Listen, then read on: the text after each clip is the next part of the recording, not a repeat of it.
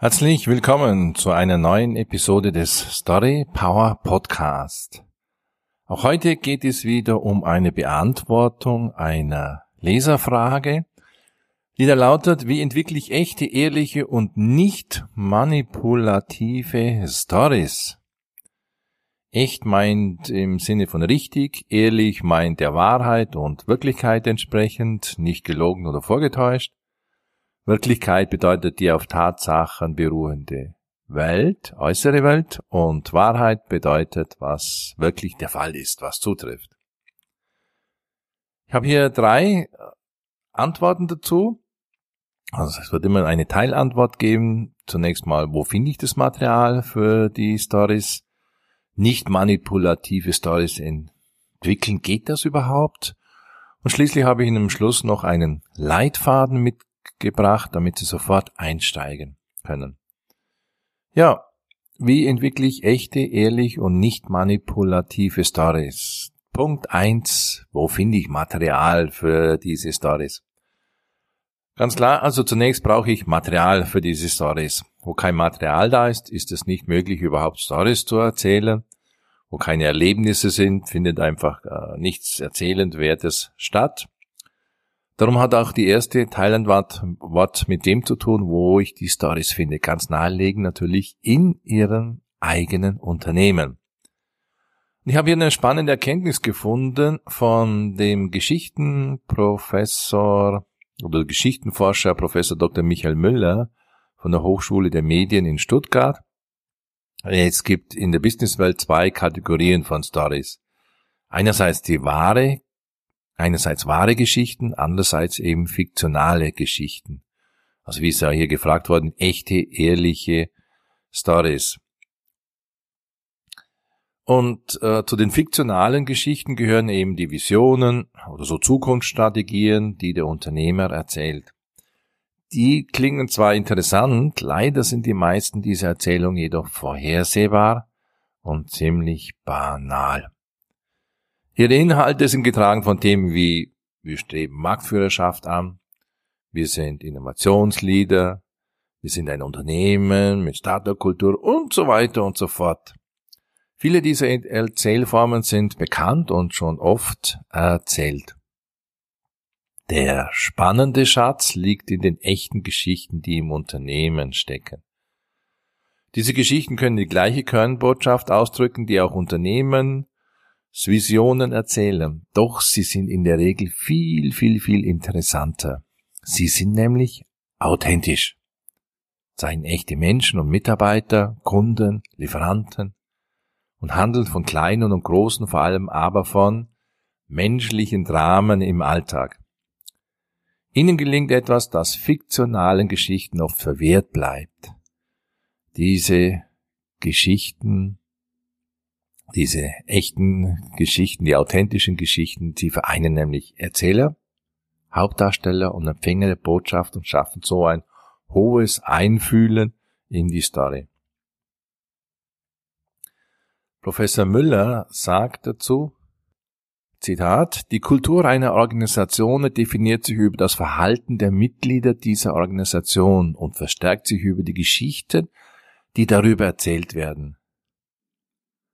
Wenn Sie eine ausgeprägte Kultur in Ihrem Unternehmen verankern wollen, dann finden Sie Geschichten, die die Kultur, die Sie anstreben, verdeutlichen und sorgen Sie dafür, dass diese gehört werden. Bevor Sie sich als Unternehmer jetzt mit ausgedachten Zukunftsgeschichten auseinandersetzen, sollten Sie so Professor Müller erst sein Augenmerk, sollte der Unternehmer eben erst sein Augenmerk auf die Geschichten der Gegenwart richten. Es hilft ihnen nichts, wenn sie fiktiv etwas erzählen, das ihnen sonst niemand abnimmt. Finden Sie erst die positiven Gegenwartsgeschichten in Ihrem Unternehmen. Mein Tipp dann auch dazu, legen Sie eine Story-Datenbank an. Wie das geht, habe ich in einem Blogartikel beschrieben und den Link finden Sie zu diesem Blogartikel, zu diesem Podcast. Da ist dann auch der Link dazu. Also soweit zum Thema, wo finde ich Material mit einer spannenden Erkenntnis von diesem Prof noch dazu. Zum zweiten Teil der Antwort, die hatte mit diesen Worten nicht manipulativ zu tun. Und da kommen wir eben zum zweiten Punkt, nicht manipulative Stories geht das. Zur Erinnerung nochmal, die Frage lautete, wie entwickle ich echte, ehrliche und nicht manipulative Stories? Schauen wir zunächst mal im Marik, im Herkunftswörterbuch, da finden wir diese Erklärung für Manipulieren. Erstens geschickte Handgriffe, Kunstgriffe anwenden. Zweitens beeinflussen Steuern und das kommt aus dem lateinischen manipulus, handvoll mit der Hand gegriffenes Bündel, bunt.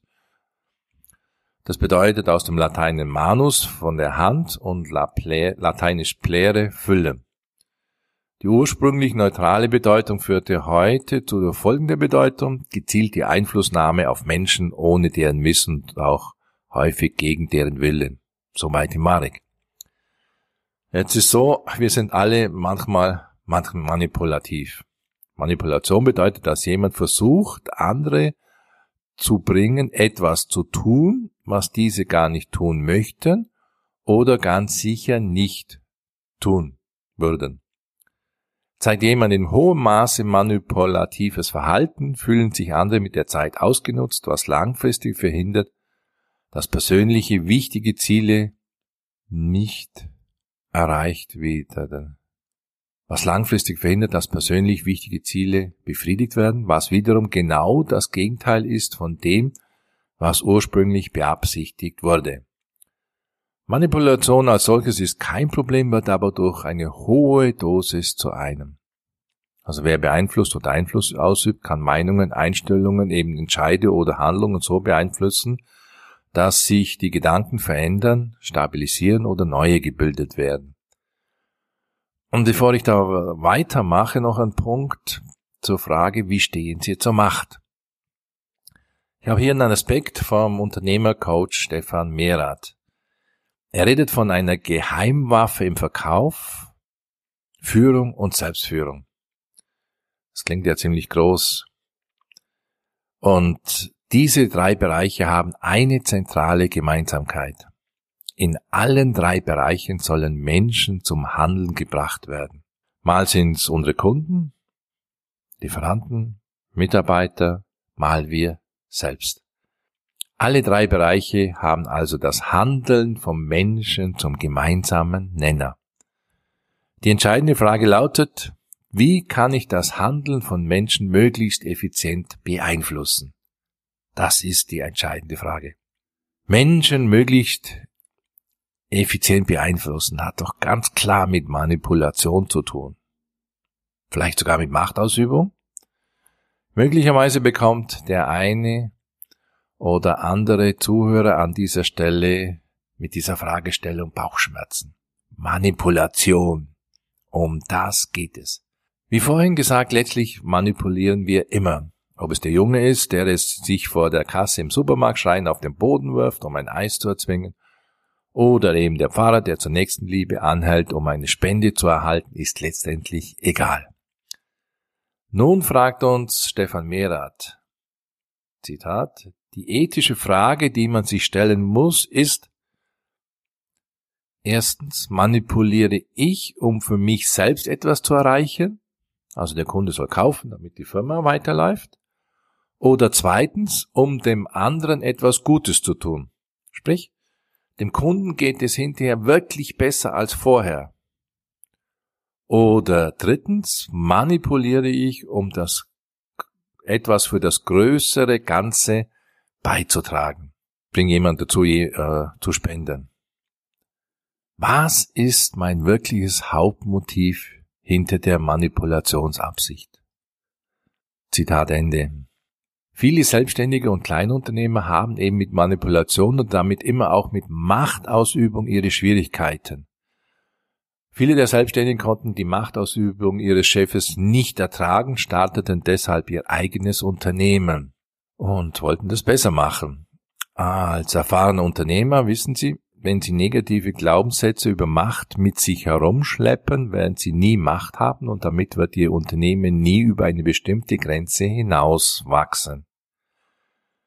Das ist wie beim Geld. Wer negative Glaubenssätze zu Geld hat, wird nie reich werden. Ja, es gibt bei vielen Unternehmern einen klaren Zusammenhang zwischen ihren Glaubenssätzen zur Macht und der Größe ihres Unternehmens. Fazit von dieser Aus von diesem, von diesem Gedanken. Als Unternehmer brauchen Sie den bewussten Willen zum ethischen Machtgebrauch. Deshalb klären Sie das wirkliche Motiv hinter Ihrer Absicht zu manipulieren und Ihr Verhältnis zur Macht. Jetzt zurück zum Storytelling. Jede Story ist eine Einladung an den Zuhörer. Er kann sich entscheiden, was er annehmen will. Die Rolle des Helden, des Mitarbeiters, des Kunden oder Lieferanten. In vielen Fällen ist die Absicht des Erzählers transparent. Bei transparenten Absichten hat der Zuhörer die Möglichkeit zu entscheiden, ob er der Absicht folgen will oder nicht. Das resultiert dann, dass einem zum Beispiel der Kunde das Produkt kauft, ein Mitarbeiter die Kultur der Firma Stück für Stück annimmt. Bei intransparenten Absichten soll das Gegenüber dazu gebracht werden, etwas tun zu müssen, weil der Manipulator davon ausgeht, dass er das freiwillig nie tun würde. Um das zu erreichen, muss der Manipulator andere Gründe als die ursprüngliche Absicht vorgeben. Und ich vermute mal, dass das Bauchgefühl des Zuhörers oder des, ja, des Zuhörers rasch die manipulative Absicht durchschaut und dann eben nicht das erwünschte Verhalten an den Tag legt. Fazit. Sagen Sie in Ihrer Story ganz klar, was Ihre Absicht ist. Das kann zum Beispiel in einer Kundenstory am Schluss eben die Handlungsaufforderung am Schluss sein. Soweit die Gedanken zu nicht manipulativ. Jetzt kommen wir zum dritten Teil. Es geht, da geht es noch um einen Leitfaden, damit Sie sofort auch einsteigen können und mit eben einem einfachen Leitfaden sofort mit einer Story beginnen. Ich habe Ihnen da einen mitgebracht und zwar gibt es eine Reihe von Leitfäden der amerikanischen Autoren Karen Dietz und Lore Silverman, weil die sich eben besonders eignen, wenn nur wenig Zeit für eine Präsentation zur Verfügung steht. Es gibt dazu auch einen Artikel, da werden dann alle vier dieser Leitfäden beschrieben, äh, finden Sie wieder auf www.storypower.ch. Heute habe ich einen mitgebracht. Und so ein Leitfaden stellt eben sicher, dass alle wichtigen Punkte angesprochen werden. So ein Leitfaden eignet sich auch dann besonders gut, wenn Sie eine kurze Story schreiben wollen und Sie möchten eben, dass die Geschichte eben kurz und bündig bleibt. Sie können diese Leitfaden als Art Checkliste nutzen und dann sind Sie sicher, dass eben alle wichtigen Elemente enthalten sind. Hier das Beispiel des Leitfadens, das heißt Shares. Das S von Shares steht für Setting, sprich die Situation, H für Hindernisse, das A steht für Action, Handlung, R steht für Resultate, E für Evaluation. Und Suggested Action, das S für Vorschläge. So sieht eine erdachte Story mit der Struktur Shares aus. Wir haben da zum Beispiel Setting. Was ein Unternehmer würde da zum Beispiel einem anderen Unternehmer Folgendes erzählen. Ich saß an meinem Schreibtisch, als das Telefon klingelte. Meine Buchhaltung rief mich aufgeregt an und sagte zu mir, dass die Druckerpatronen für die Drucker so wahnsinnig teuer sind. Chef, wir brauchen eine günstige Variante, günstigere Variante, sagte sie. Hindernisse stand vor dieser Herausforderung, eine günstige Lösung für zwölf verschiedene Drucker zu finden, für die wir jede Woche Patronen bestellten. Wo ansetzen? Wer weiß, wo es gute und günstige Quellen gibt. Ich wusste zunächst nicht, wie ich dieses Problem lösen sollte. Aktionen. Ich sprach mit Kollegen, Bekannten, Nachbarn und im Verein darüber. Im Internet recherchierte ich schließlich fand ich die Firma Peach, www.peach.ch, mit denen schloss ich ein Großhandelsabkommen ab. Meine Kollegen äh, von anderen Firmen, als sie davon erfuhren, wollten das eben auch mitmachen. Resultate, das sind die Ergebnisse, die wir bisher erzielten. Wir sind jetzt so zehn und betreiben zwischen 300 und 400 Drucker.